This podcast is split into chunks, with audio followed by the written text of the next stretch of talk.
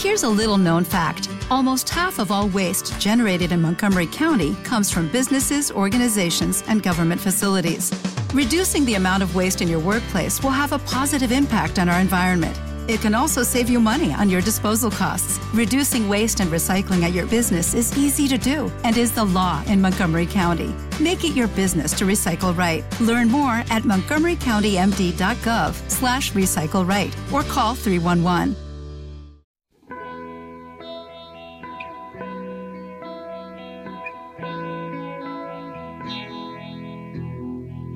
Si fundamentásemos la teoría del Power Trio, tendríamos que decir que sobre una base de guitarra, bajo y batería, se desarrolla un sonido con limitaciones en algunos sentidos, pero con la potencia de entrega que da el escaso número de ejecutantes con que cuenta la agrupación musical en cuestión.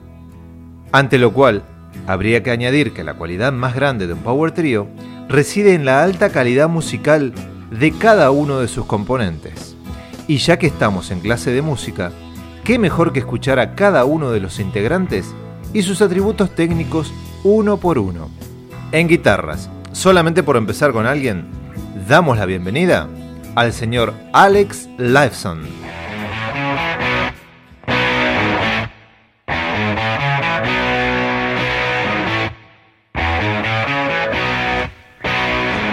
Por su parte, si hablamos del bajo, tenemos que llamar al estrado a Mr. Geddy Lee.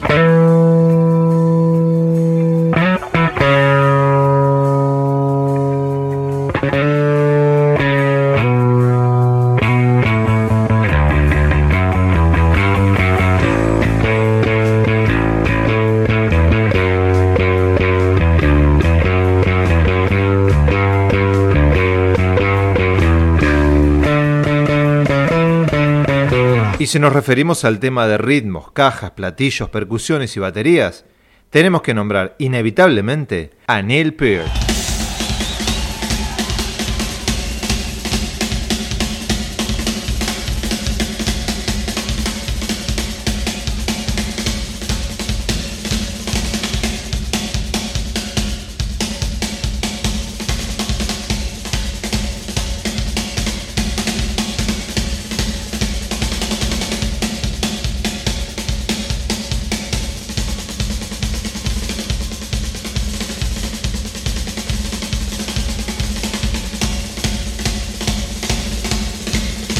Pero esta banda también tiene un vocalista, y da la casualidad que volvemos a llamar al dueño del bajo, dueño también de una de esas grandes narices del rock. Adelante nuevamente, señor Geddy Lee.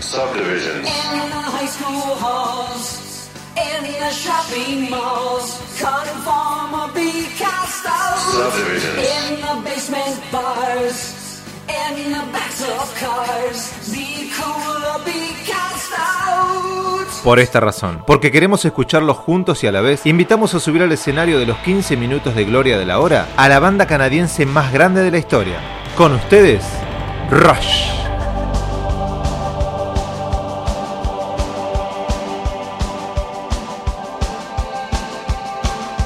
Se formaron en 1968 en el barrio de Willowdale, en Toronto, Ontario, Canadá. Desde 1974 se mantienen con la formación estable cuando Alex Lifeson, Neil Peart y Geddy Lee asumieron su poder de power trio que iba a conquistar el mundo con su música. Complejas composiciones, líricas con toques de ciencia ficción, fantasía, filosofía y desarrollando temas humanitarios, sociales, emocionales y ambientales fueron ganando adeptos en los cuatro puntos cardinales del mapa. Sus primeros álbumes traían consigo heavy metal y blues, que fue mutando en hard rock y rock progresivo a medida que el tiempo fue pasando.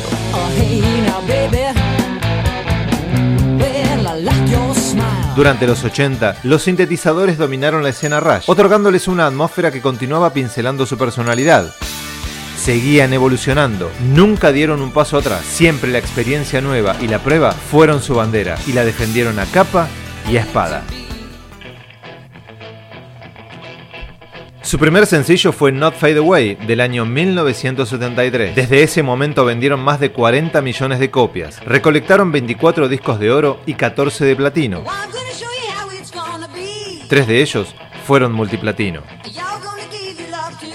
Inscribieron su nombre en el Salón de la Fama del Rock Un 18 de abril del año 2013.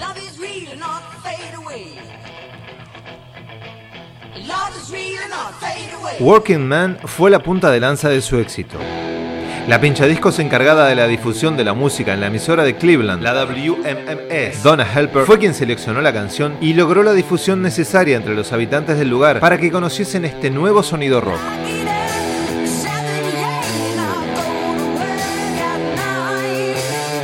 Un 14 de agosto de 1974, teloneando a Uriah Heep, harían su primera presentación en vivo ante una audiencia de 11.000 espectadores en el Civic Arena de Pittsburgh. Fly by Night sería su segundo disco. Neil Peart, el batero de la banda, se encargaría de las letras y los demás integrantes se ocuparían de darle música a una lírica tan particularmente ilustrativa.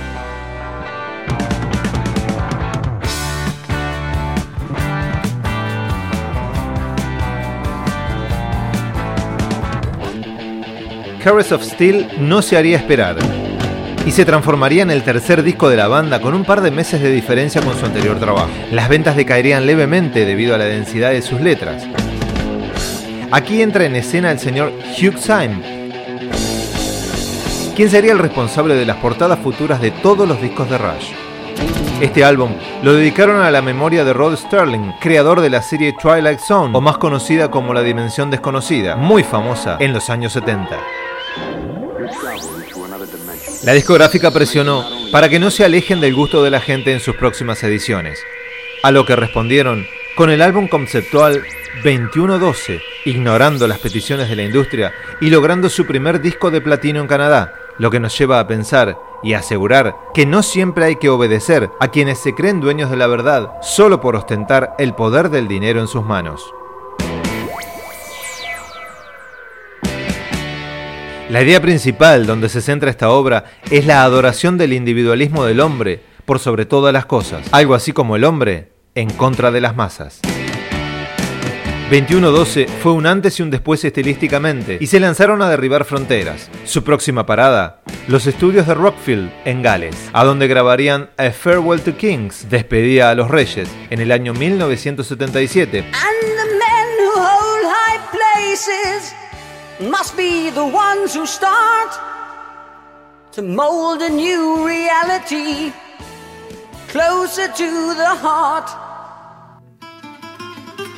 Y Hemisferios en el 78, que les sirvió para mostrar los elementos progresivos de su música, experimentar con sintetizadores, crear largas canciones conceptuales y complejos cambios de tempo que solo unos virtuosos como ellos podían lograr. Aquí se genera otro cambio leve de dirección en la historia musical de Rush. Las letras, que venían siendo dominadas por la ciencia ficción, la literatura fantástica y la poesía clásica, serían reemplazadas por composiciones centradas en el humanismo, en la parte social del ser humano, en lo emocional y en lo metafísico. En este nuevo entorno nos encontramos ante las puertas de su gran éxito comercial, de 1980, denominado Permanent Waves,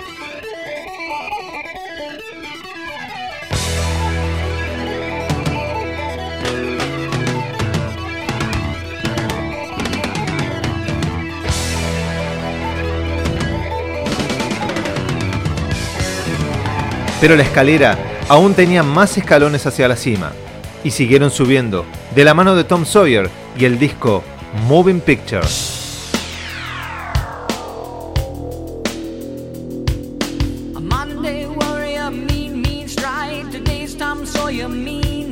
La experimentación, esa curiosidad que los caracterizó en toda su carrera, los llevó a encontrarse dando al mundo muestras de ska, reggae, funk y sintetizadores por todo lo alto, en Signals, su noveno disco. Terry Brown había sido su productor desde el segundo disco y ahora era momento de probar suerte con sangre nueva. Le abrieron la puerta a Steve Lillywhite, quien venía de producir a YouTube con sus tres primeros discos. Pero finalmente, la puerta la cerró el propio Steve, aceptando una nueva propuesta de los Simple Minds, ante la que no dudó y dejó a los Rush de a pie, tirados y con la boca abierta. Peter Henderson se haría cargo del puesto vacante. Cambio de rumbo y 1984 los rejuvenece con Grace Under Pressure, enfocando un presente plagado de peligros nucleares, exterminios y contaminación, encuentra su lírica en la parte positiva de la existencia humana. Ante la muerte, la vida continúa.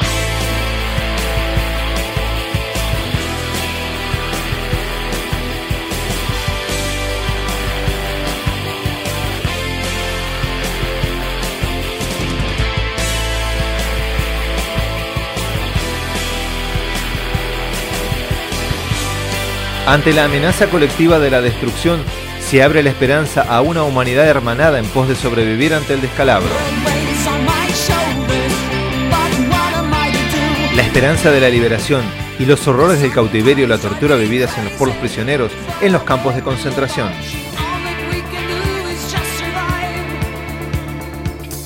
Todos estos temas tocados le dan a esta obra el optimismo necesario para perdurar en el tiempo y volver a ser escuchados en un futuro no muy lejano. Power Windows los colocó al tope de las ventas en el año 85, marcando el punto más alto de la etapa electrónica de la banda. El nacionalismo ante las amenazas nucleares y la monotonía del humano viviendo en las grandes ciudades son el eje sobre el que gira los Power Windows que Rush nos traía en forma de compact disc. La segunda parte de este disco se llamaría Hold Your Fire, que vería la luz en noviembre del 87.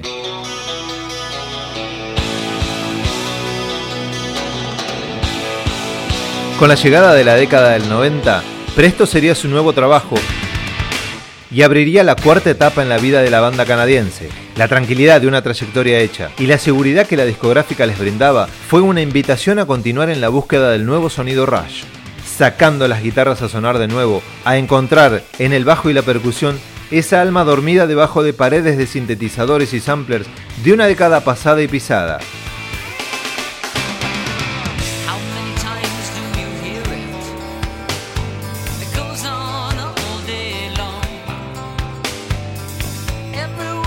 Su vuelta al rock se firmó con la llegada de Roll the Bones en 1991 que continuó con Counterparts y Test for Echo, pero esta década traería la desgracia a la familia Rush. Más específicamente, al baterista Neil Peart, quien sufrió la pérdida de su hija Selena en agosto de 1997 en un accidente automovilístico y meses más tarde la de su esposa Jackie Taylor debido a padecer un cáncer. Allí Rush paró durante cinco años hasta el año 2002, año en que editan Vapor Trails, que los llevaría por primera vez a Sudamérica, y continuaron haciendo discos y DVDs en vivo hasta el día del retiro de su baterista Neil Peart, quien no murió, solamente se retiró debido a una tendinitis crónica en sus manos y otras dolencias que no le permiten desarrollar su potencial, ni en escena ni en ningún banquito de batería. Rush pasará por los 15 minutos de gloria dejando su impronta de ser la banda de culto más vendedora de discos de la historia, y orgullosos de no haber sido devorados por el establishment del rock. Con la cabeza bien en alto, este super power trio de Canadá preparan su artillería para apuntar directo a nuestras mentes. Ya se comienza a oír el eco lejano del sonido clásico retumbando a nuestro alrededor. Agárrense bien a sus sillas o bancos y abran bien sus mentes porque llega el auténtico sonido venido de Canadá. Reciban al sonido auténticamente Rush.